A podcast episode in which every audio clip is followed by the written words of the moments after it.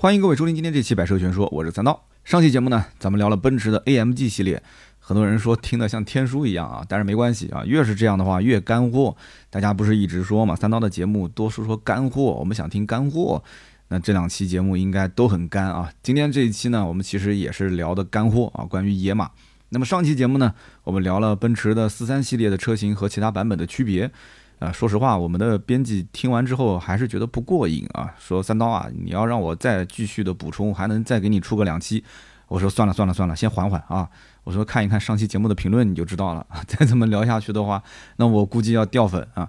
那虽然说评论区也有好多人讲说也挺好的，对吧？虽然月薪只有两千块钱，但是呢，听完你的节目之后呢，啊，我就开始有梦想了啊，觉得人生活着真的就有追求有意义了啊。那么其实上期节目主要是因为。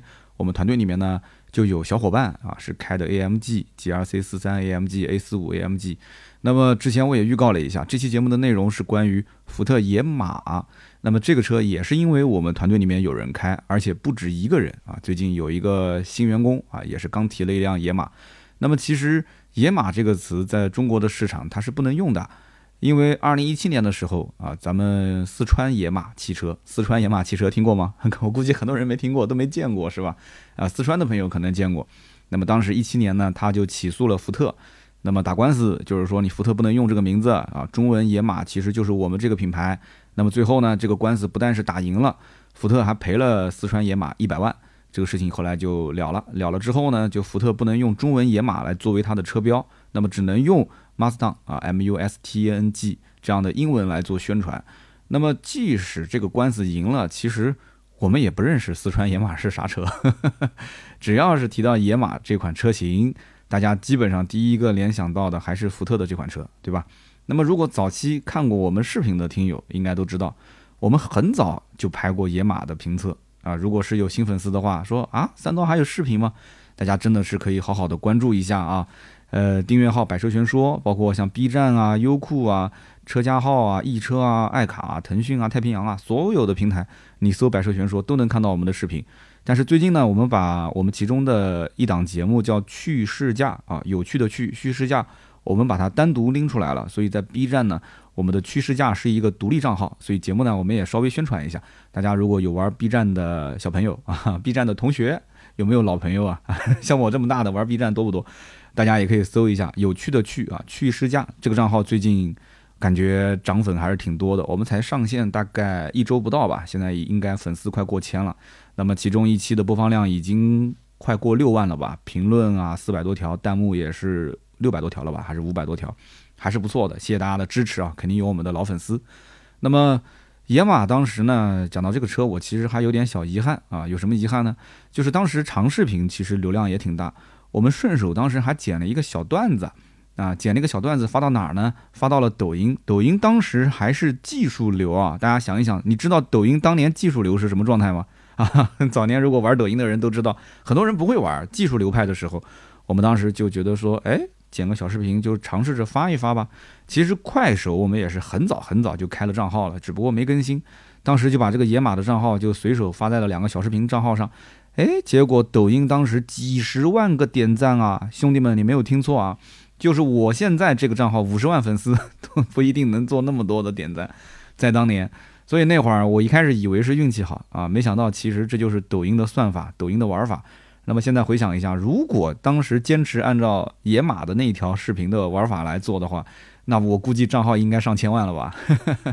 所以呢，这个不是比谁来的早啊。这个现在混的我是比谁都惨，这是没抓住机遇啊，有点尴尬的笑。那么这个野马呢，开在路上啊，这个我当时说的嘛，就是远看是百来万的车，对吧？近看是几十万的车，坐进去一看也就是十几万的车。那么主要是它的这个做工比较粗糙啊，也不能拉开车门，拉开车门之后发现，呃，配置也非常的低，所以远看百来万，近看三十万，走近一看十三万。那么今年年初呢，我们公司是入职了一位编辑，叫兔子。大家经常如果看订阅号都有他写的文章，他呢就是野马的车主，而且之前他的背景其实是开改装店的，那么曾经呢也在这个某一家轮毂的设计和制造的企业做线上的运营。那么最近我看 B 站上面有一个关于啊在北美的一个这个沈阳过去的一个大佬啊，说他的这个轮毂的制造的经历啊，设计的经历，其实这个品牌跟兔子早年都是有对接的，包括大名鼎鼎的 BBS 啊，我看到过兔子跟 BBS 的这个主理人的合影啊，兔子应该说在这方面，呃，这个远比他现在的这个文章所写的呈现的还要再深一些，就是他的这个专业功底啊。那么兔子对野马的感情其实特别深啊，我感觉这台车的腔调应该说也是特别适合他。那么它的形象呢，我感觉我想了一下，换任何一个车。好像这个画面都不太和谐啊，就是野马好像最适合它。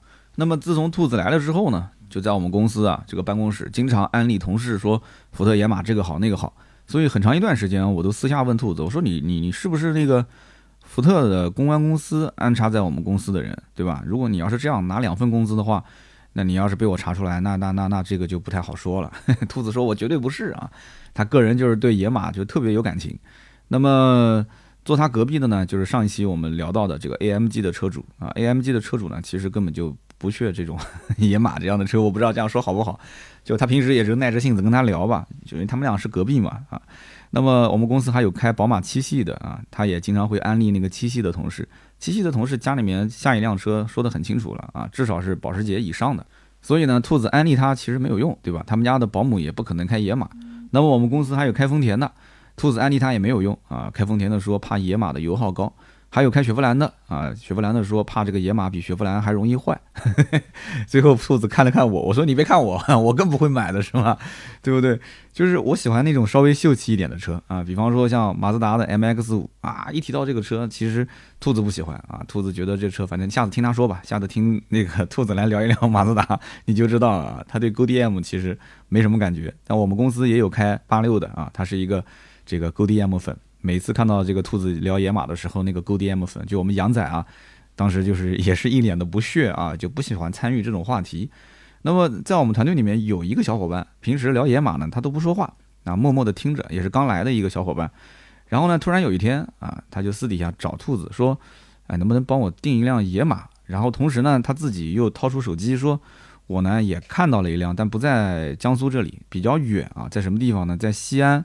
是一个希尔比的版本啊！当时兔子一听希尔比，两个眼睛就放光了啊！说：“那你拿出来让我看看。”结果看了一下图片，说这是希尔比 GTE 的宽体版。那么兔子呢，当时就有点小失望啊，跟他讲说：“这个其实不要买啊，又贵，性价比又不高。”但是这个小兄弟呢，之前可能是被安利的有点过分了啊，他就恨不得第二天马上飞过去把这车给提了。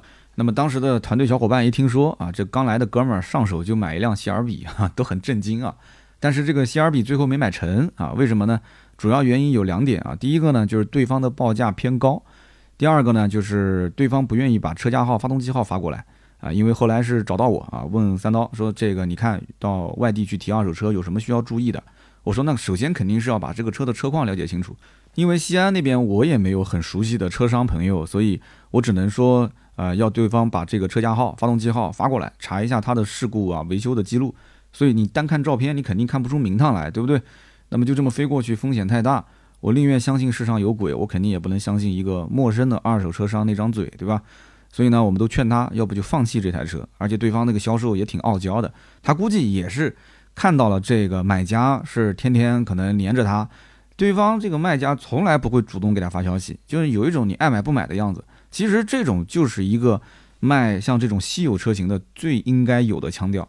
就是你千万不要黏着他，因为越是这种小众车，你黏着对方，对方就会觉得说，哎呦，你是不是卖不掉？你越是吊着他，他就越想买。所以差一点点，我们这个同事就上钩了啊。最后我们这个小伙伴说不买的时候，你看对方车商的态度，我们就不说了啊，到底什么态度？真的是有求必应啊。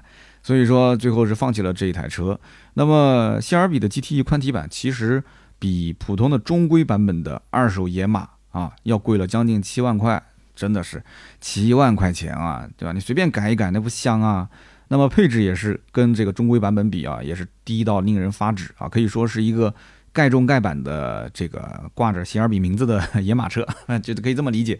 所以兔子当时建议也是，你就买个中规版，对吧？老老实实的买个年份近的，对吧？回来之后呢，我带你去稍微的包装一下，升级一下，对吧？我们就不说改装了啊，我们不说改装啊，就是包装升级。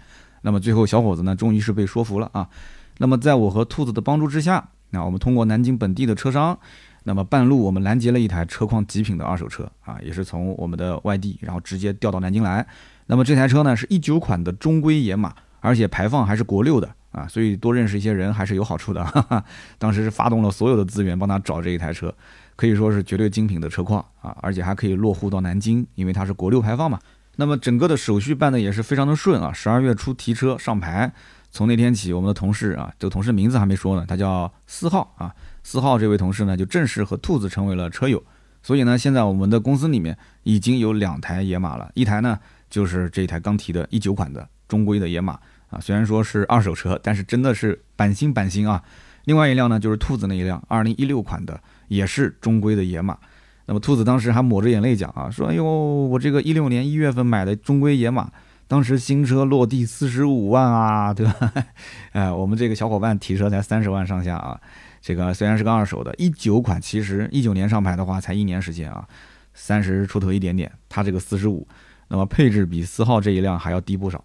关键是什么？关键是兔子当时买野马的时候是原价买入的，兔子是当年一六年一月份提的车，当年的整个的野马市场环境是什么样子呢？啊，如果稍微熟悉一点应该知道，就中规当时第一批进来是一五款。一五款当时中规进来的时候，很多人觉得哇，中规定价真的好便宜啊，配置又高，对不对？所以当时整个中规市场是加价一到两万，最高峰的时候有甚至加价到三到五万的啊，就普遍行情至少是一到两万啊，有的是装潢，有的是现金。那么兔子当时买的时候是一六年一月份，已经是平价了啊，所以呢，兔子当时觉得说自己很聪明，哎呀，你看平价买，对吧？啊，他当时估计野马，呃，很长一段时间内应该价格也不会有变动啊，说不定哪天又加价加回去了，是不是？那么谁知道等他提回来之后，不到半年的时间啊，因为这个关税的调整，关税调整下调嘛，所以官方降价了三千块钱，官降三千呢，兔子一开始也能接受，哎，三千就三千了，无所谓，对吧？反正这车，呃，经常加加油，估计也差不多三千了，是吧？可能也就是一个月的油费啊。那么没多久呢，经销商又放出了优惠。而且优惠力度还挺大啊，都是上万，所以呢，当时兔子的心啊，就真的是有点支离破碎啊。那么之后呢，半年不到，这野马一七款中规上市了，哎呦，这个真的是雪上加霜啊！为什么说雪上加霜呢？这个一七款的中规上了以后，跟一六款一对比，车机系统换成了 Think 三啊，界面大改，而且还加了 CarPlay。那么兔子现在是手上买了一个最新款的 iPhone 十二 Pro 啊，现在每天上车之后啊，连不上 CarPlay，狠狠地砸他的方向盘，我估计每天都要砸一次方向盘。那么这次呢，一九款的中规又来了啊，四号提了他的这个，虽然是个二手的野马啊，而且也是被这个兔子洗脑的，但是呢，这个兔子看完之后，真的我觉得彻底就不香了啊。但是当时四号也说了，他说。这个跟你讲一个比较悲伤的故事啊，我估计小伙子当时也是为了安慰兔子啊。他说我之前呢谈了一个女朋友啊，去年跟他分手，说对方跟一个开野马的跑了。然后兔子当时就说了，说你别安慰我，这都是网上的段子，根本就没有笑点，对吧？只要是开野马的，谁不知道这个段子？然后当时这个四号就摇了摇头，说这真不是段子啊，这是发生在我身上真实的事情。然后他掏出他女朋友的照片给他看，当时兔子那个口水流一地，哇，这个确实啊，可能那个必须得开野马的才能带走，是吧？所以我琢磨这个事也正常啊，九五后的世界就这么的简单又纯粹，是不是？呃，我当时就问那个四号，我说，哎，你是不是准备买一台绿色的野马，对吧？绿色的野马时刻可以提醒自己嘛，啊，勉励自己，对吧？要努力啊，将来要换更好的车。然后呢，这小伙子就跟我讲，他说，一开始呢，其实也没怎么关注野马，对吧？大家也是本分人啊，就正常人也不会考虑这车。但是后来呢？因为一个是那个事情啊，那个事情之后呢，就研究了一下，说这野马到底是个什么车。然后到了我们公司之后呢，又有了像兔子这样的啊，这个专家啊，砖头的砖啊，专家，天天在耳边去安利。然后他发现他自己还真的挺喜欢这个车的，所以才决定跟兔子一样去买辆野马。那么这个四号啊，就是我们新来的同事，他虽然是个九五后，但是呢，讲一下他的大概的情况啊，他在我们就是来工作室之前，他开过两年这个游泳培训班啊，赚了一点小钱。那么今年呢，南京的这个天气啊不给力，热的比较晚，冷的比较早，所以差一点亏得连裤衩都没了。游泳嘛，它是个户外的游泳池，所以它必须要天气暖和才行，对吧？然后热的晚，冷的早，所以眼瞅着当时这个培训班啊已经开班了啊，就今年已经基本上要凉凉了。当时招生好像按照他的规划，连一半都没达到指标。他后来就是想，他说那怎么办呢？就问我，我说那你其实现在对吧？你可以搞点小视频什么东西拍一拍，你吸引吸引周边的客户嘛。哎，结果呢，他就买了一个 GoPro，然后呢，水上拍，水下拍啊，潜到水底偷偷拍，没事拍一点这个教学视频，然后呢，发一点搞笑的段子啊，发到抖音，段子嘛也都是抄的啊，这个无所谓。其实抖音大家都是你抄我，我抄你嘛，对吧？然后呢，最关键就是投了一些啊这个小抖加啊，推送到周围的人，结果嚯，效果真的是出奇的好。这绝对不是给抖音打广告啊，这是真人真事啊，效果非常好。那么他今年不但没有亏，还赚了不少啊，可能比往年比稍微差一点，但是至少比凉凉要好，对吧？那么今年他那个游泳培训班结束之后，小伙子就过来找我谈啊，他就跟我讲，他说能不能加入团队，想好好的学一学这个自媒体的玩法啊，工资什么的无所谓啊，等真的谈工资的时候，好像也不是无所谓啊。那么就这样的话啊，这个叫四号的兄弟就加入到我们的团队。那么在买车之前呢，四号也是和兔子取了很多的经，对吧？那么咨询了兔子的意见，兔子呢，他是一个资深的野马的，我可以说不是车主了，就完完全全就是个玩家啊。他身边也有非常多跟他一起玩的这个野马的车友，全国各地都有啊，甚至全世界各地他都有啊。就是他兔子其实在玩野马的圈里啊，据他说还是有那么一丢丢的小知名度的啊。那么这个怎么说呢？兔子做人也比较实在，对吧？呃，也是好言相劝啊。有人讲说怎么好言相劝？你前面都说是劝大家买，其实兔子当时说野马并不是劝大家买，而是他发自内心真的喜欢这个车。但是真的有人要买的时候，兔子就要跟大家好好的说一说啊！我刚刚不说这个人很实在嘛，对吧？他说这个野马就像海景房啊！我当时说你是不是听我节目了？因为我节目里面就说过这种跑车都是海景房。他说这个野马就像海景房，想买的时候开心啊，决定入手的时候开心，看车的时候开心，车辆刚刚买回来的时候呢还是很开心。但是什么时候不开心呢？就是拥有了一段时间，就发现哇，高潮过后啊，索然无味，对吧？很多人都有这样的感觉，是不是？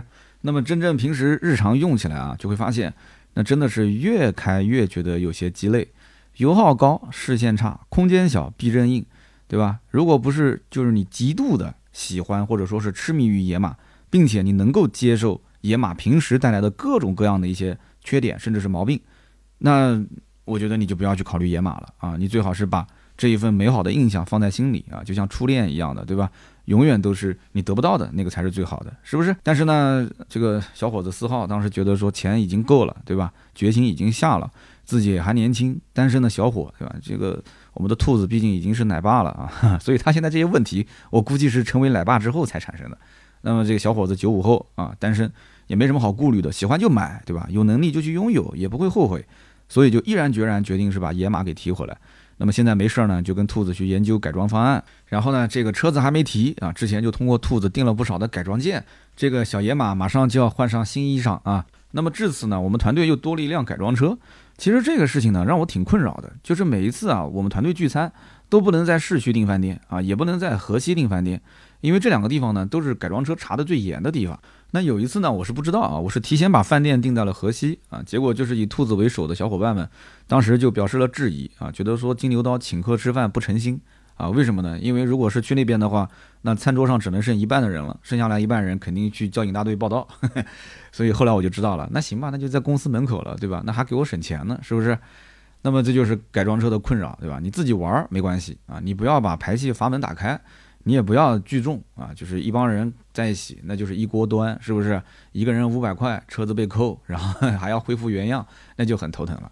其实呢，关于野马这个车啊，很多就是像我们公司这个四号这样的九五后，他们都是属于买车比较任性的啊，没有太多的顾虑的，比较追求个性的啊。其实像我真的蛮羡慕他们这样的啊，二十多岁对吧，无忧无虑的。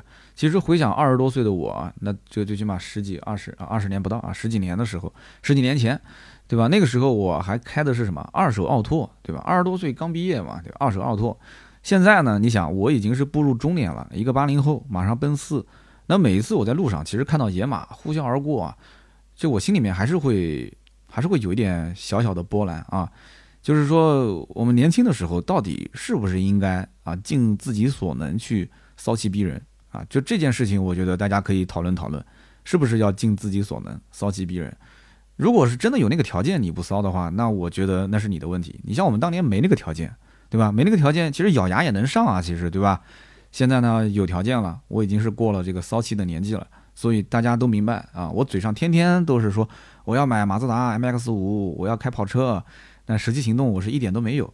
那么这个原因到底在哪里啊？其实说到底就是顾虑太多了。现在年纪越来越大了啊，外形符不符合这个车的腔调？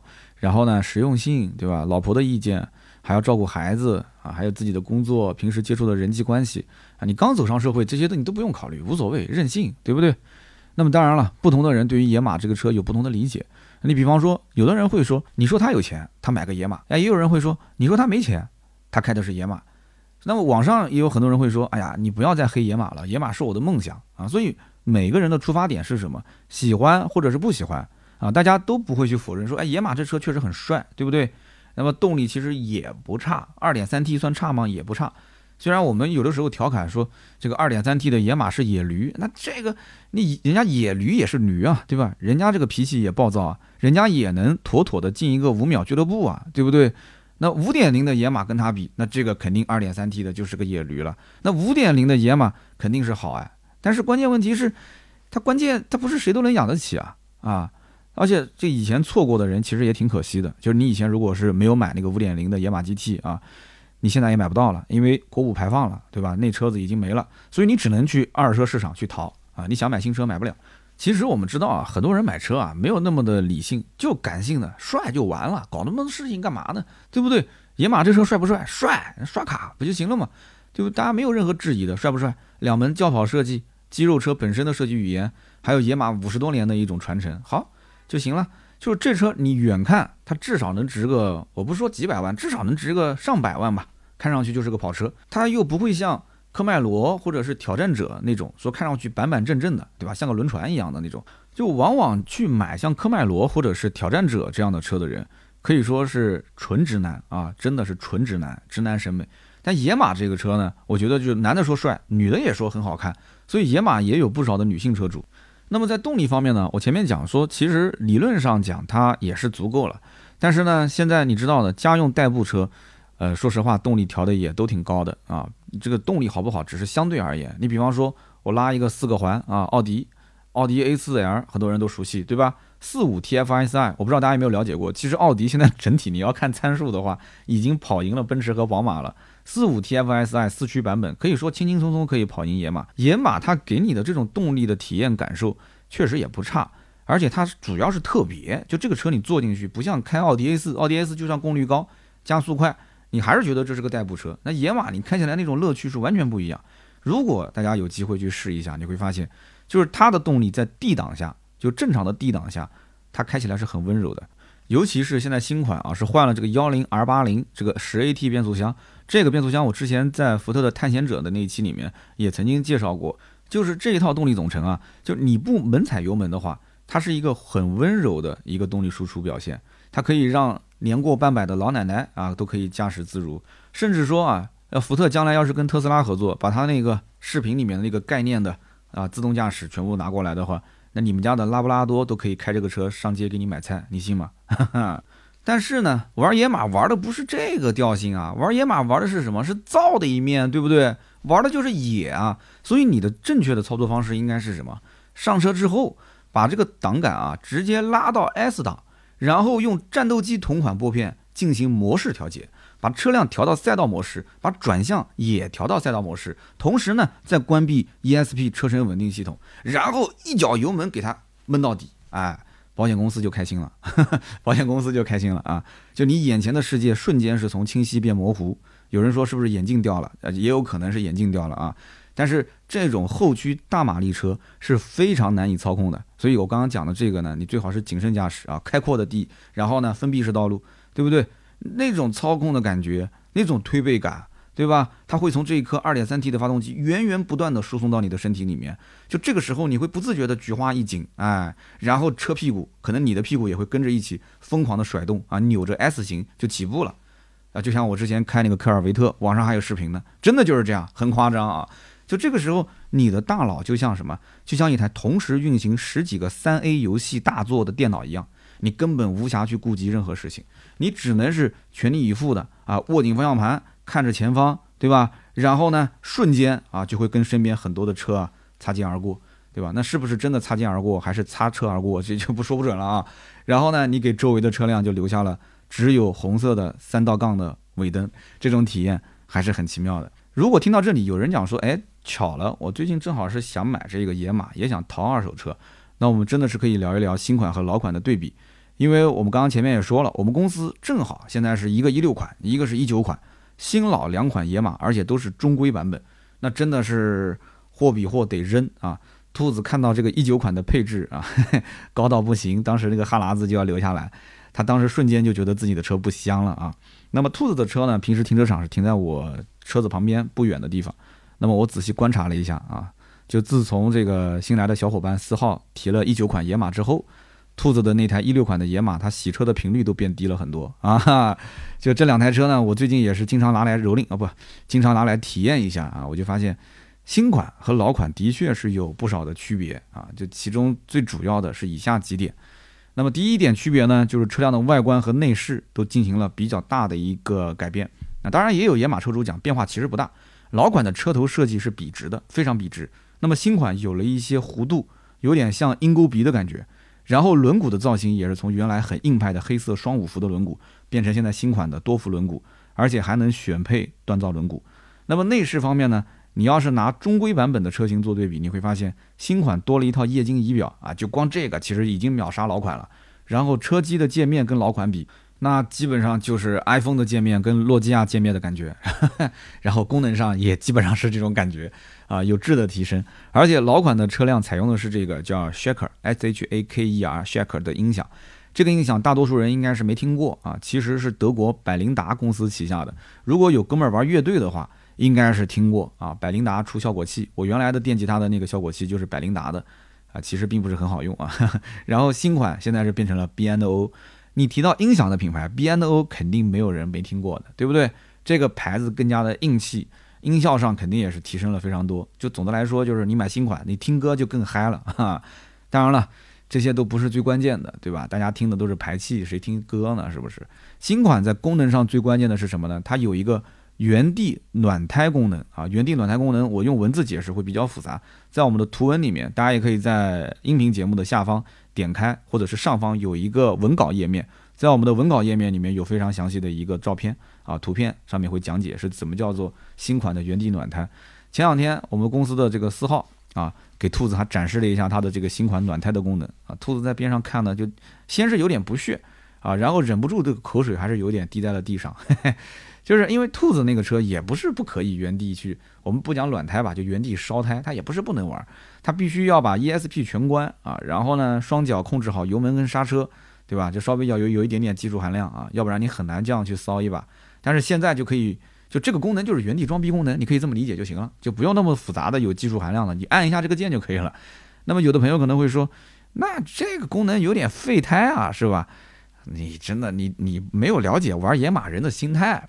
啊，这个一点点小轮胎，那你在对吧？某些特定的情况下，根本就不值得一提啊！秀操作嘛，飞就飞嘛，帅才是最重要的。那你不然买个野马干嘛呢？你说是不是？那么第二个区别是什么呢？就是新款野马在换装幺零 R 八零这个变速箱之后啊，我们刚刚前面说的这个时速变速箱，那么也就是二零一八款和二零一九款这两代，它的发动机和动力是实际上有所减弱的。就主要的目的是一个是满足国六的排放，你要知道像这种车现在还能有国六排放的，那也是凤毛麟角了啊。发动机的输出功率从原来的三百一十四马力变成现在的二百九十九马力。那么根据我们资深的野马车主兔子啊，他透露，其实你可以通过更换排气的头段这样的一种方式解决这个问题，并且呢，由于变速箱从老款的六 AT 现在变成了新款的十 AT，马力虽然有点降低，但是整体驾驶体验会比以前好很多。那么兔子这个车呢，我也开了，对吧？那么新款的一九款的这个四号的车我也开了，就是说你开老款野马，就是兔子那款车，你偶尔低速还是能感觉到变速箱顿挫，包括你一脚油门门到底的时候，车子开始瞬间提速，你都能感觉出来。但是四号那台车，你甭管怎么玩，那低速开、加速开、急加速，就它那台十 AT 变速箱，就几乎你感觉不到变速箱的换挡的顿挫。所以说这个应该讲福特在这套变速箱啊，这套动力总成的调教方面。还是费了不小的心思，或者说讲的再简单一点，就是新款野马比老款应该说更适合日常驾驶。老款野马应该说比这个，你如果把顿挫当成是纯粹的话啊，驾驶乐趣的话，哎，你就自我安慰吧，也行，对吧？我知道有些人可能老款的预算，二手车市场上淘的话是能接受的，但是新款毕竟还是要接近三十啊，三十甚至出头，可能有些人还是不太能接受啊。那你就当做那个顿挫是乐趣也行。那么第三个区别是什么呢？就是新款野马对于老款。它的一个通病是进行了修正，这必须是玩过它的资深车主才能知道。那么这也是兔子透露出来的，就是这什么问题呢？就是野马之前的老款，它那个一六款，那么后保杠它的两侧是靠卡扣来和叶子板进行连接的啊，塑料卡扣。但是由于这个后保杠本身就是塑料做的，所以时间久了之后呢，它会老化，会变软。所以老款野马经常会出现后保险杠和叶子板之间的缝隙会越来越大，越来越大。这个其实我觉得不是强迫症的人也都能接受，缝隙大就大呗，反正这个野马车上又不是这一处缝隙大。但是你像兔子这种，对吧？又玩野马又比较强迫自己的人，他就不能接受。那么怎么办呢？他就自己给他盯上了。这个在圈子里面俗称叫做掉屁股啊，野马掉屁股现象。那么新款它则是在尾灯的下方靠两侧的地方。加装了两颗固定螺丝，所以就不会出现掉屁股的情况啊！这也是让这个呃老款野马车主比较羡慕的地方。那么就我这段时间对比下来呢，我觉得新款车型主要是针对老款的一些问题进行了一些改进啊，顺便呢把变速箱换一下，车机系统换一下，造型换一下啊，其实跟老款也没什么太大的实质性区别啊，真的没什么太大。这段话我是说给我们公司兔子听的啊，真的没什么区别啊，除了香以外没什么区别啊，小改款小改款。啊，那么我之前在评测野马的那个视频里面也曾经说过一句话，对吧？我说野马是远看一百万，近看三十万，坐近一看只有十三万。但是这个买了野马的兔子跟四号两个人呢，对我这个话很不认同。因为什么呢？因为那次我评测的时候用的是平行进口版本的，呃，算是盖版的野马。很多朋友可能不太清楚，说这个平行进口版的野马和中规版本有什么区别？也就是中规在什么地方卖呢？中规就是在进口福特的 4S 店进行销售。那么现在呢，也应该看不到了吧？没有进口福特了吧？现在是三网合并嘛，进口福特的车也是放在长安福特的店里面卖。那么其实最主要是配置上的区别，这一点你要搞清楚啊。很多朋友看到平行进口版本的野马价格很便宜，对不对？但是你要知道啊，这个价格便宜的背后，其实是因为少了很多的配置。你一定要拿它的这个配置去跟中规去做对比。我身边很多人第一次咨询这个平行进口野马的时候，他甚至以为平行进口的野马也只有一个型号，所以就是说啊，我就买野马多少钱？但是你要搞清楚，平行进口的野马也分很多的版本，对吧？我们之前节目里面也做过比较详细的介绍，平行进口的野马配置少很多，比方说平行进口版本没有十九的轮毂，没有二五五四零十九的高性能轮胎，没有 Brembo 的刹车，没有中控大屏，没有品牌音响等等等等。那么为什么会造成这样一个现象？就是国内平行进口野马都是低配呢？其实很简单，就是因为在美国或者说在国外买野马就有点像买保时捷，它会有一堆的选配来让你去选，它可以有，比方说性能键、外观键、舒适键等等等等啊，甚至后备箱的垫子和脚垫你都可以选。那么平行进口车商为了权衡，说这台车进口到国内它的价格啊，我再加上自己的利润。我要有钱赚，还能有一定的性价比，他肯定是会选择在国外进那些盖板的野马，或者说是配置越少越好的野马车型，拉到国内之后，用一个比较低的价格啊，加上利润也是比较低，然后去跟中规车进行对比。如果它卖贵了，它不如中规车的这个价格性价比高的话，那人家中规还有质保，那为什么要买平行进口野马呢？对不对？那么除此之外啊，对比完配置之后，有一些细节，你要是不找这种专业的人跟你讲，你问车商，车商都说，哎呀，就是配置有点差别。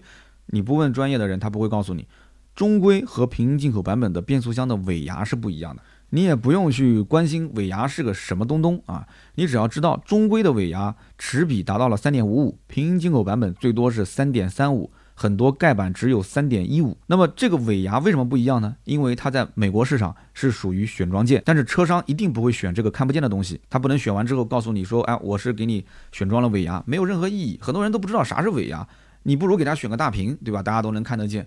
这也导致很多人买完野马之后，如果有朝一日啊，有朝一日在赛道里面啊，或者是找到一个不限速的一条道，对吧？你开到了两百公里以上的时候，你会发现。车子跑到两百公里的时候啊，速度再也上不去了，这就是因为它的尾牙太小的原因。当然，这一点点小区别，你觉得说中国所有的道路基本上都是限速，最高也就是一百二十公里每小时，呃，可以忽略不计啊，没有任何问题。那么之前兔子在买野马的时候，其实特别想买手动版本，于是呢，他就找到咱们国内一个做的非常大的平行进口车商，然后选配选到和中规版本完全一样，最后发现它的落地价其实比中规版本还要贵。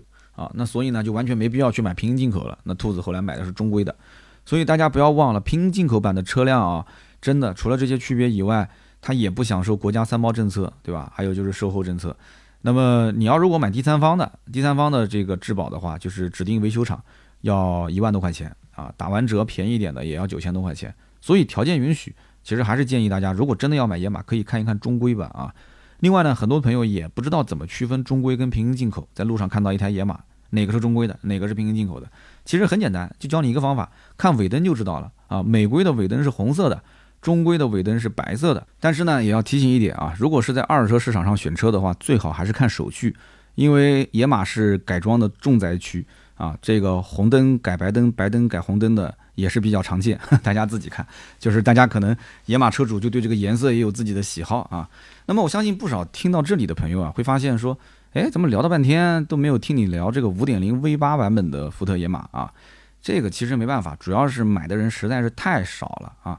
我问了一下兔子跟四号，我说：“哎，你们俩为什么不咬咬牙直接上 V 八呢？对吧？那个四号当时选二手的时候，连希尔比都已经考虑了，加点钱直接上 V 八不就行了吗？其实他们俩的回答都一致啊，就是太贵，而且养不起。先不说这个5.0版本的野马的油耗啊，轻轻松松可以破二十。买这个车呢，除了喜欢，那更多的平时还是要去养它，对吧？你拿它出来去装个啥？但是你养的成本太高的话，那有点太费钱啊。所以因此。这个车子要考虑到是售后、今后保养啊，它的相应的性价比。你比方说换个火花塞，如果说是 2.3T 的版本，四个火花塞就可以了。那你开个 V8 的野马，八个，对不对？那么机油的用量，你如果是 2.3T 的正常保养5.4升，一般都是算个六升的钱，对吧？那么如果是5.0的话，那你需要多少呢？十二升，翻一倍。所以呢，如果说平时开一个 2.3T 的野马，可能一千来块钱就搞定了。但是你要是开一个5.0的，野马的话，你可能直接保养的费用要干到将近三千块，这个还不算平时加油的费用啊。二点三 T 的油耗十五十六升，你说高也就高一点，咬咬牙了啊。五点零二十多升，这个咬牙也咬碎了都没有用，对吧？关键它油箱还是一样大，两个车都是五十九升的油箱，五十九升的油箱，你如果是二十多的升的油耗的话，你算一下，你加满的油，我估计也就跑不到三百公里，多么夸张，还不如现在电动车的续航是吧？那么就我身边认识的，就是开野马的车主啊，我也大概咨询了一下，我就发现基本上每一个开 2.3T 的车主心里面都有一个5.0的梦啊，就是他们得不到的才感觉到最美好，是不是？那么选择 V8 的野马，有很多人是冲着二手车去的。现在你其实不买二手车也得买二手车，新车没了嘛。那么二手车现在什么行情呢？二手车四五十万你就可以买一台 V8 大排量，所以你觉得性价比高不高？这个呢其实看个人啊，而且这个 V8 的。这个野马其实，呃，最早你也是买到一五年的，年份还是比较近的，你可能还能买到个一七年、一六年，甚至更近的。所以因此呢，这个看个人了啊，四五十万买个 V 八大排量，圆个梦。其实就我个人总结下来的话，大多数买野马最为看重的是什么？还是造型帅，然后双门四座，对吧？像我这种两座基本就不考虑的，那四座勉强还可以考虑一下，相对来讲还有一定的实用性。那么就算是三口之家，对吧？后排可以放个儿童座椅啊，这问题不大。那么如果说是孩子呢，稍微年纪大一些，他可以坐副驾，对吧？那就可能委屈一下你媳妇儿了。那或者是媳妇儿坐副驾，孩子坐后面，啊，也也没什么问题。所以就是说，它总比两座根本没办法坐三个人要好一些，对不对？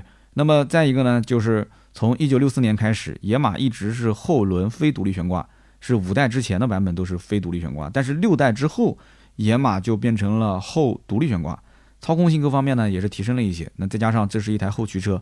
改装件这么多年来可以说是铺天盖地啊，数量应该讲在所有跑车当中，改装件是数一数二的多的啊。那么改装件的价格呢，也是有贵的有便宜的，看你的个人实力和个人的喜好。所以说买这么一个啊所谓的美系的小肌肉车啊，竟然玩出了一点日系的 G D M 的味道。什么叫做日系 G D M 的味道呢？G D M 最大的特点就是好开、好改、好玩儿，就是你在所有的美式肌肉车里面啊，你甭管它二点三 T 算不算是肌肉车，反正就是美式的这种跑车里面，你基本找不到像野马这种样子的好开、好玩、好改的车型。那么最后就是野马这个车呢，呃，跟科迈罗和挑战者之间的一些区别，这也是很多人经常有时候私信会问的一些问题。其实另外两款车我开的不多啊，因为毕竟见到的也不多，但是车商朋友们收购也确实收购过。你像科迈罗啊，呃，挑战者啊。之前我开科迈罗的时候，我就感觉科迈罗的视野非常的差。我原本以为野马的视野已经很差了啊。那么你在开车的时候，你会发现科迈罗的盲区更多，而且科迈罗的那台车的动力总成啊，它其实跟 ATS-L 是一样的，2.0T 加 8AT 一模一样的，连平台都一样，阿尔法的平台。你你不能说它不好，对吧？但是呢，你回头想一想，我的钱都已经花到这里了，都已经快四十万了，结果我买了一辆这个看起来还是挺酷的科迈罗，但是它这个衣服一脱光啊，里面其实跟 ATS-L 完全一样的动力总成平台，好像是差点意思啊。ATS-L 国五切国六的时候啊，十七八万就可以买到一台车，这车子翻了一倍的价格。那么挑战者呢？挑战者的问题其实主要在于第一个。呃，首先还是认知度太低了，很多人不认识，开到路上连牌子很多人都说不上来。那么其次呢，这车子太长，整台车呢，其实我之前也开过，虽然开的不多啊，我们二手车行有人收这个车，就感觉像轮船一样的。就这里面呢，我觉得也要解释一下，就是我之前看到很多人讲说挑战者跑不过飞度的 G K Five，这也是个段子啊。那我想说，就是这个呢，要么是车主在自黑啊，要么就是网友键盘侠人云亦云。这个实际上挑战者 SXT 的版本。也就是最基础的版本，它的百公里加速都已经到了五点九秒了啊！很多车主实测下来，也就是六点一到六点五啊，虽然可能达不到五点九，但是就算是这个速度也不算慢。你再去看看飞度的加速，你只要不是改装版的飞度，是什么样一个加速度？我的天哪，那慢的是跟蜗牛一样的，是不是？那怎么可能跑不过飞度呢？对不对？但是呃，只能说它没有同价位的钢炮那么快。啊，所以这个车子呢，可能就真的知名度不高，所以总是被人黑啊。那么咱们还是回到野马上来聊啊，就这台车呢，有不少的优点啊，不管是性价比也好啊，至少是在跑车这个级别里面，它的性价比三十来万，挺高的。然后配置呢，现在中规也不算低。然后造型啊，还是包括它的文化传承，野马看起来还不错。但是如果说你真的买了一台野马，你就会发现这台车其实没有你想象中那么的美好。那么按道理说，之前。啊，肌肉车的诞生啊，有很大一部分时代的因素啊。了解过美国肌肉车的那个年代的文化背景的话，你就知道，美国那个时候汽油比水还便宜。最近好像油价要开始上涨很多了，是不是？咱们中国的这个汽油的价格有的时候忽高忽低。那么美国那个年代其实高速公路是铺天盖地的修，那么不少地方呢也是地广人稀，那从而使得像这种能够满足巡航需要的车辆就比较受欢迎。那么我们国内其实道路呢，一二线城市、三线、四线其实也都还可以啊，高速公路也比较的多，但是其实并不是那么的地广人稀，对不对？中国好像没有什么地广人稀的地方，你除非往西部走啊，往北方走。基本上在一些沿海城市的话，开野马的还是比较多的。那基本就是上班下班都在堵车的路上啊。那么现在的野马其实跟当年的野马也不一样。当年的野马，你看以前美国的电影里面，它的座椅就像沙发一样，对吧？又宽又大又舒服。但是你看现在的野马其实不是这样子的啊。现在的野马，你要是跑个长途的话，这个你的腰能不能受得了？这个还真的要看个人了，看平时你的这个运动多不多啊。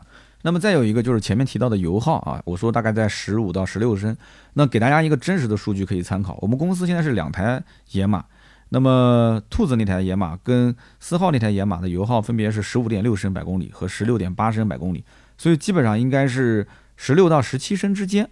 其实兔子讲说自己开车很温柔啊，然后问了一下四号，四号说我其实这两天开的也很温柔，但是我始终不相信他们说的鬼话啊，就是你买个野马你温柔的开怎么可能呢？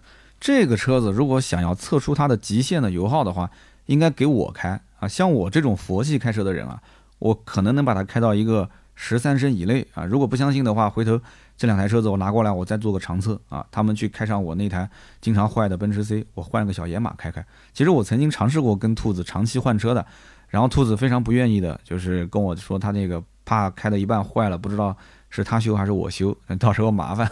我说你这野马难道没问题吗？然后兔子跟我讲说，哎，你还真别说啊，这野马确实有点小毛病啊。他主要也是怕，就是老板开了他的车，结果出了问题了，那肯定他也不好意思让我掏钱修，是不是？那兔子这台野马出过什么问题呢？啊，他说有一天晚上他去加油站加油啊，我当时问他，我说你深更半夜跑去加油干嘛呢？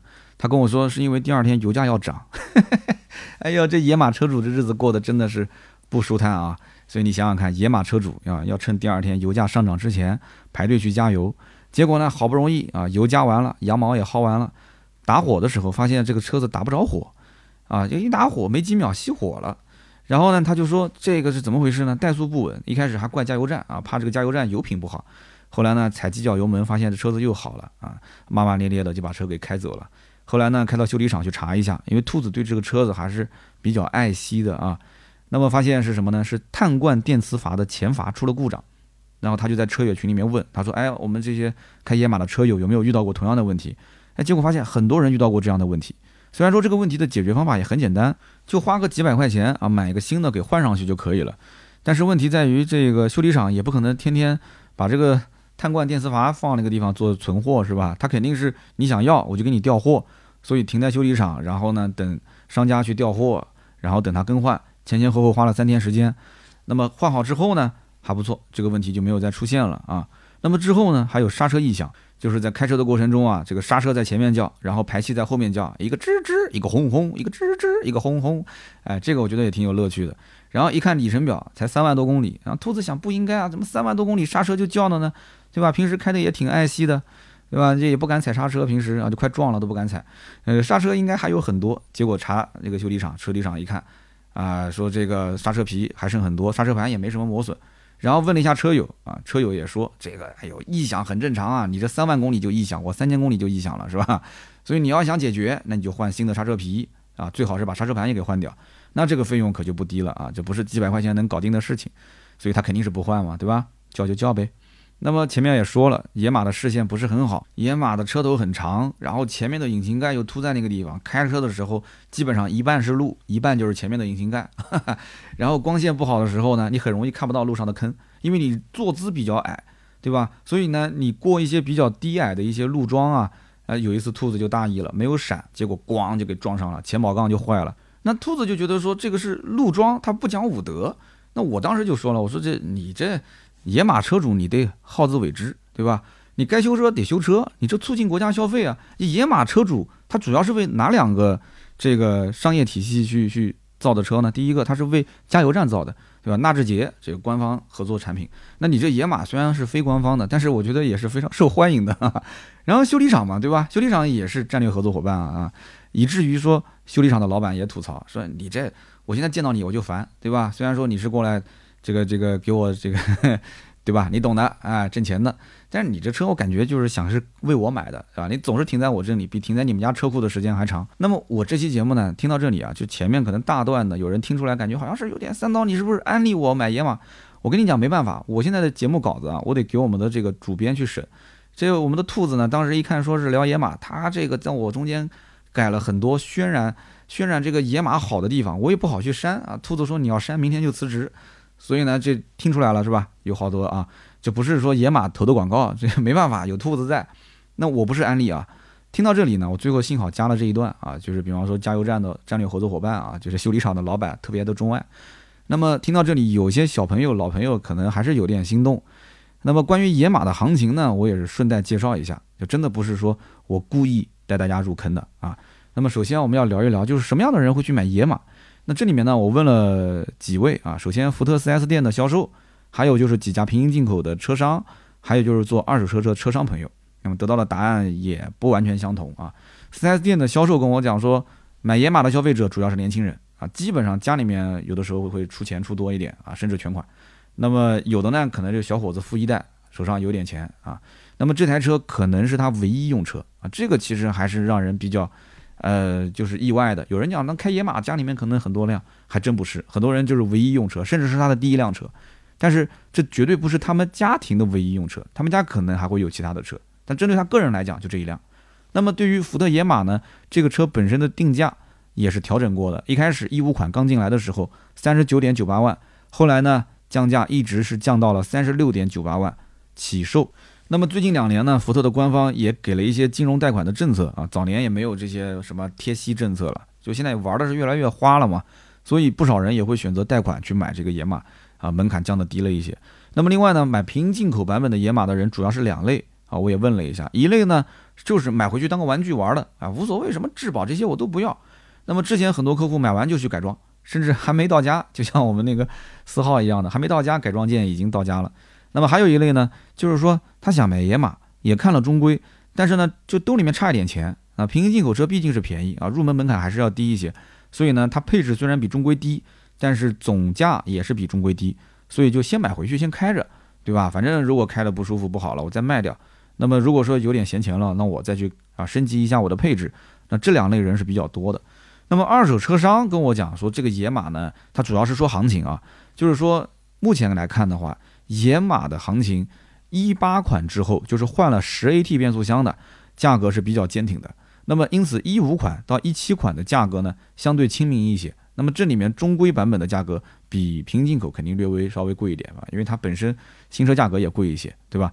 那么改装过的车，其实在二手车市场上，老板还是希望你把它恢复成原样啊，因为每个人对野马的改装都有自己的想法。你夹着说十万二十万的改装件，你说能不能让老板多抬点钱？人家不减你点钱就不错了。所以改装对于二手车置换来讲，售卖来讲没有任何的好处啊，还原成素车，你反而价格可能会卖得高一点。那么我们再聊一下，就是为什么科迈罗和挑战者它的保有量比不过野马这个问题，其实在前面聊科迈罗和挑战者也带到了一点。那么这里面呢，我们稍微扩充一下啊。首先我们要知道，就是福特的中规的野马是一五年一月份啊在国内上的，是属于第六代。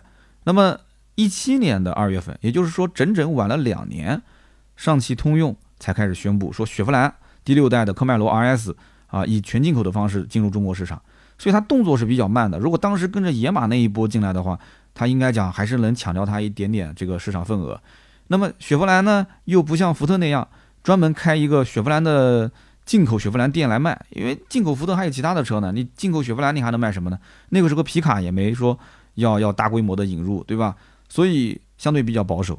而这个福特的 4S 店也是比雪佛兰 4S 店多得多。那么你要论口碑来讲的话，福特虽然说也是品牌力下滑的很严重，但是矮子当中拔将军啊，他再怎么那个，他也比雪佛兰听起来牌子要稍微好一点。后来呢，因为三网合并，那么进口的福特跟国产福特也是并到一起了，所以他就可以进到啊长安福特的展厅来进行销售，所以这样呢就更比不了了。因此你根本无法到雪佛兰的店里面说一进门让你想到说会有一辆叫做科迈罗的车，是不是？那么也导致雪佛兰的销售。他自己都忘了自己家可能有这么一辆车。如果说哪家店的销售啊，店总讲说你必须每个月的销量带着一台雪佛兰的科迈罗，那完蛋了，那这个店就不会有销售了，全部辞职不干了啊。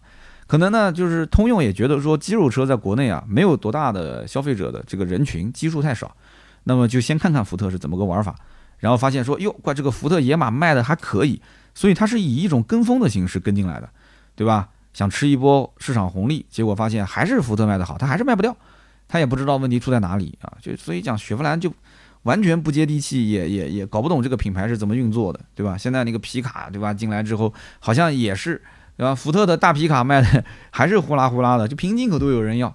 那雪佛兰呢？雪佛兰也有皮卡，卖的也很好啊，呃，没有声音，没有图像，所以说很多人就算喜欢科迈罗，一般也不会到 4S 店，都是通过平行进口车商来买。那么再剩下来就没有什么人了嘛，所以你要如果试驾完野马之后说，嗯，真香，你还会再去看一看，说我这个科迈科迈罗要不要再对比一下？基本上没有人会去对比的。那看到野马都这样了，那我就买了呗。那么道奇的挑战者呢？那就更不用说了，道奇的 4S 店门朝哪开，你估计都不知道。那么官方也知道自己几斤几两，所以就没有以啊官方身份进入到中国市场这个挑战者。所以呢，克莱斯勒在国内混的本身就自身难保了，挑战者来不来对他来讲无关痛痒。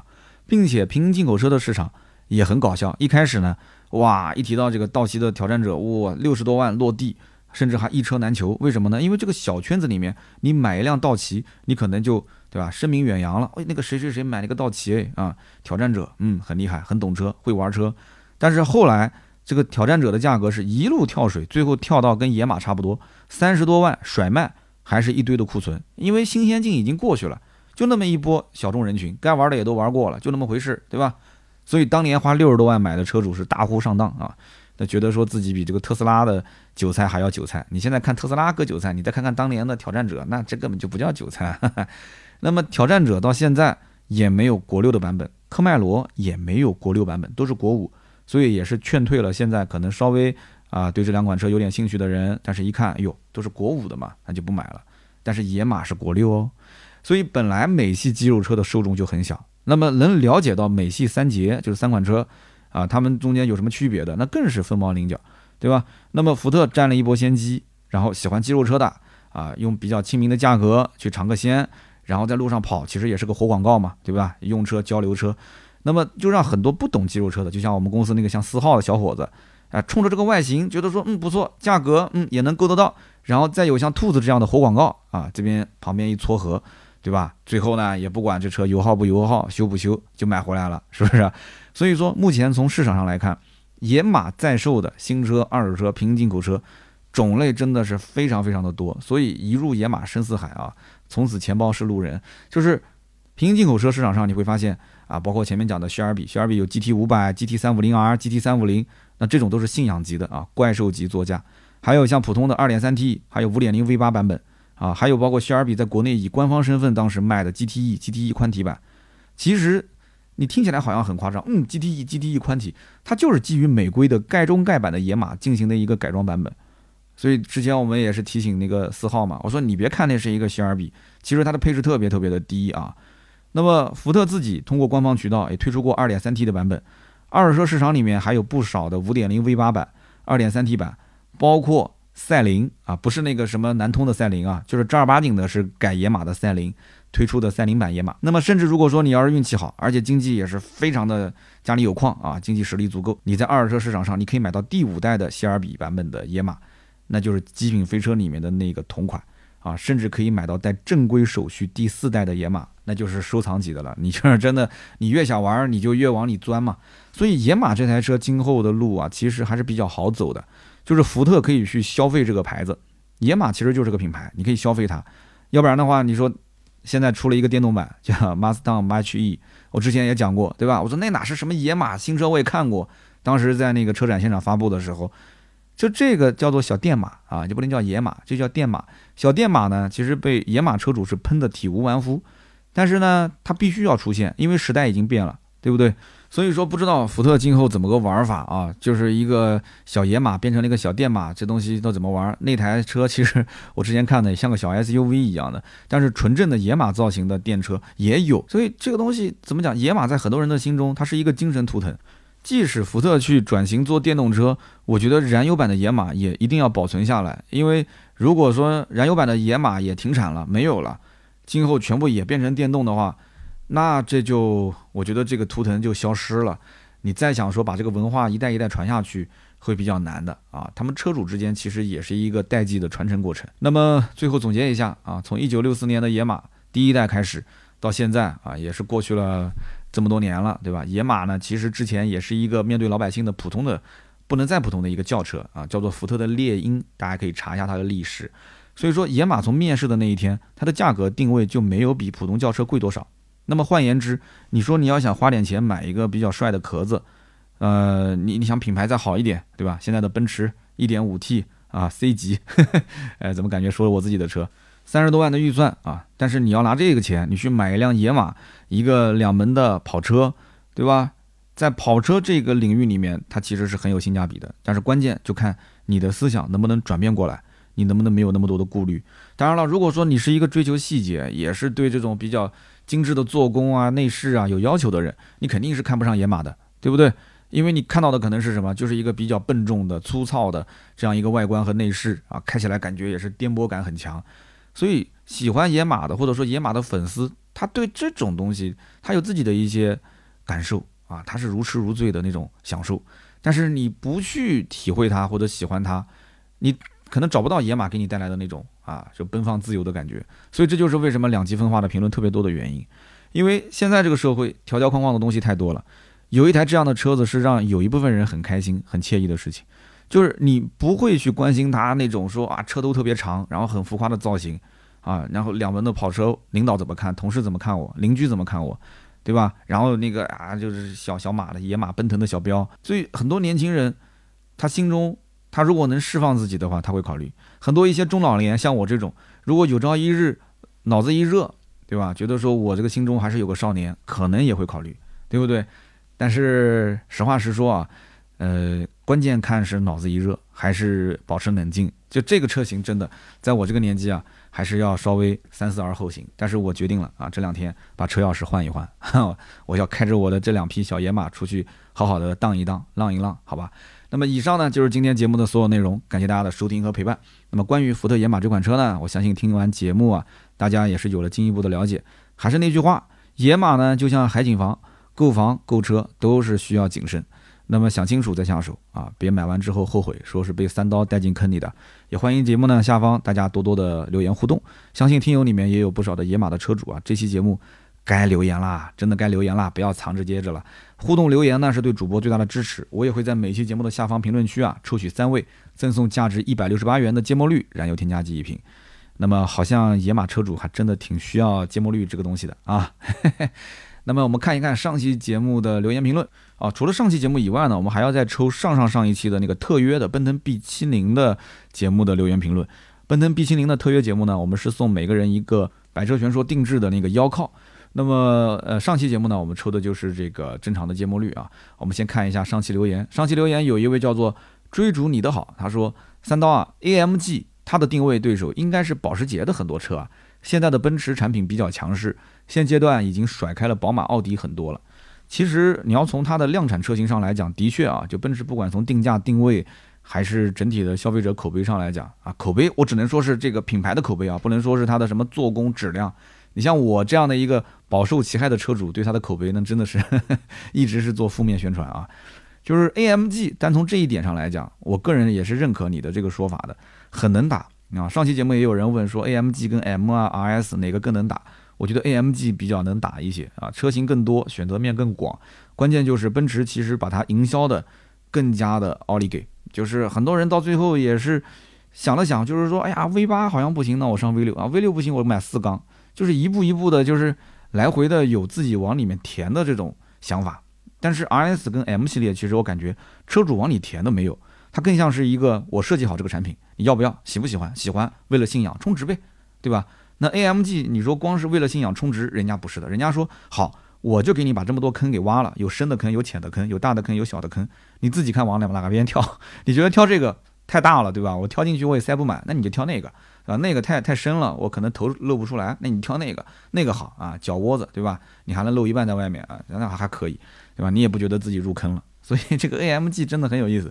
然后上期节目我看到还有一个哥们儿叫凡斯基 KSS，他说奔驰 AMG 一人一机这个宣传广告啊，其实我觉得本质上就跟我们在机场上看到的那个小罐茶大师座没什么区别啊。有的时候飞机背后会座椅背后会有一个那个杂志，每次一翻开都是小罐茶，小罐茶啊，大师一年真的能炒那么多茶吗？呃，同样的道理啊，奔驰的 AMG 工程师一年能组装那么多的机器吗？你品，你细品。啊，这个不用细品，上期节目说的很清楚了，这就是个营销手段。那么下面一位听友叫做张木修 R 五，他说：“我觉得电动车吧，也是一人一机啊，因为电动车这个线圈啊，手工绕的，哎，手工绕的线圈算是一人一机吗？啊，我就想问了，这个我没研究过啊，电动车的线圈真的是手工绕的吗？应该不是吧？电动车的线圈应该是机器绕的吧？你是在开玩笑吧？啊，你见过电动车的线圈是手工绕的吗？啊，如果是手工绕的，那将来真有可能。”哪家的这个电动车厂讲说，哎，我们家的电动车是 AMG 一人一机打造的，然后由车主签名是吧？车主签名不值钱。早年蔚来 ES 八上市的时候，不就是车主签名可以印在任何一个地方吗？对吧？人家要的是工程师签名，玩的是匠心啊。我上期也聊过这件事情，就是电动车现在讲究的是成本越来越低啊。他讲的不是说一人一机，这是两条路线，电动车不会做一人一机的，绝对不可能的。啊，一个机器人一机倒有可能啊，以后这个电动车是编号为啊 M 幺九二七这个机器人做的啊，这个机器人是我们家已经升级到最新一代的机器人啊，是我们最新版本的，所以这台车子呢是机器人签名版，你买不买啊？啊，机器人签名版，哇，最新款，哇，就像我们手机升级的最新的系统一样的，可以可以买买买，加价加价啊，会不会有这一天？太夸张了吧？好的，我们再看一看啊那期特约节目的三条留言。那么首先呢，非常感谢大家对于我的这个特约节目的支持啊！曾经我也说过，特约节目呢，希望大家在评论区多多的啊善意留言，就不管对这款车你有什么样的一些想法，如果是好的，希望留言在评论区；如果是对这个品牌有一些啊不好的印象，或者是说呃你的一些建议的话，你可以群里艾特我，或者是私信我啊，我可以转达给厂家，没有任何问题。那么上一期的留言呢，我看到有一位叫 R O B E R T O X I。啊，这一位听友他说，这一周呢，我要去试驾奔腾 B70 了啊，我是想带着三刀的芥末绿直接加到我的奔腾 B70 里面，是准备订车了是吧？啊，这种留言我还是比较喜欢的，没问题，没毛病，对吧？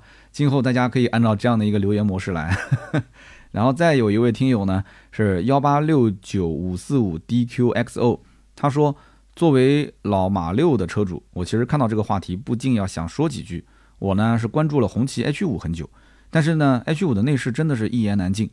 很多我们群里面想买 H 五的车友都说，哎呀，其实，呃，红旗跟奔腾啊两个其实就像奥迪跟大众一样的，它的内饰如果能跟奔腾 B 七零一样，那就好了，我们肯定是不犹豫直接下单了。那么这些年，呃，一汽呢可以说从马自达那边也是学了不少的技术，马自达的很多新技术跟一汽共享也是速度比较快。这一点呢，我也是感受比较深，的确是这样子的啊。那么这一位听友呢，也是购买了我们的这个头枕跟腰靠，没关系，多一个啊，夹你的车子前排放完之后，后排再放嘛，啊，这个腰靠送给你，也是我们的老铁。那么红旗之前也是跟我们合作过啊，不知道你是不是听了我们的特约的节目才订了，想到要订红旗的 H 五。那么还有一位听友叫做 D A F E N G S H O U 大丰收啊，他说我的第一次婚姻用的婚车。就是奔腾 B 五零，我骄傲。哎呀，这条我看乐了啊！呃，我我不应该笑，我不应该笑。那我不知道，呃，你现在是什么状态啊？这个奔腾 B 七零，你其实可以考虑一下，嗯，你可以考虑一下，真的。好的，那么以上呢三位就是我们的特约节目的中奖听友，每个人可以获得百车全说的定制 logo 的这样一个腰靠啊，大家可以跟盾牌联系，盾牌的微信号是四六四幺五二五四。那么前面读到的三条留言呢，我们赠送芥末绿。也是可以跟我们的盾牌联系，那么加这个微信号呢，也可以加入到我们的微信群，也可以咨询我们新车、二手车的价格都没有问题。好的，那么今天这期节目呢就到这里，我们下周三接着聊。下周三的呃话题也很有意思，是关于十万的价位的选车。有人讲说这个话题太泛了啊，之前也肯定聊过，没关系。首先以前聊的车跟现在的车也不完全一样啊，很多车型都换代了。另外一点呢，就是这一期话题主要的开聊的原因是。啊，也是我们身边一个朋友啊，从北京啊一线城市，现在是回到了一个三四线城市。回到老家之后呢，家里人就说啊，你现在可以买台车，然后你不用说了嘛，后面肯定就是呃相亲，对吧？然后结婚，然后工作稳定了，呃有老婆有孩子了，所以要组建家庭。因此呢，他对于十万选车这一件事情，父亲、母亲他自己三个人之间有不同的意见啊，也咨询了我们，我们这边给的建议，其实他也不太完全能接受。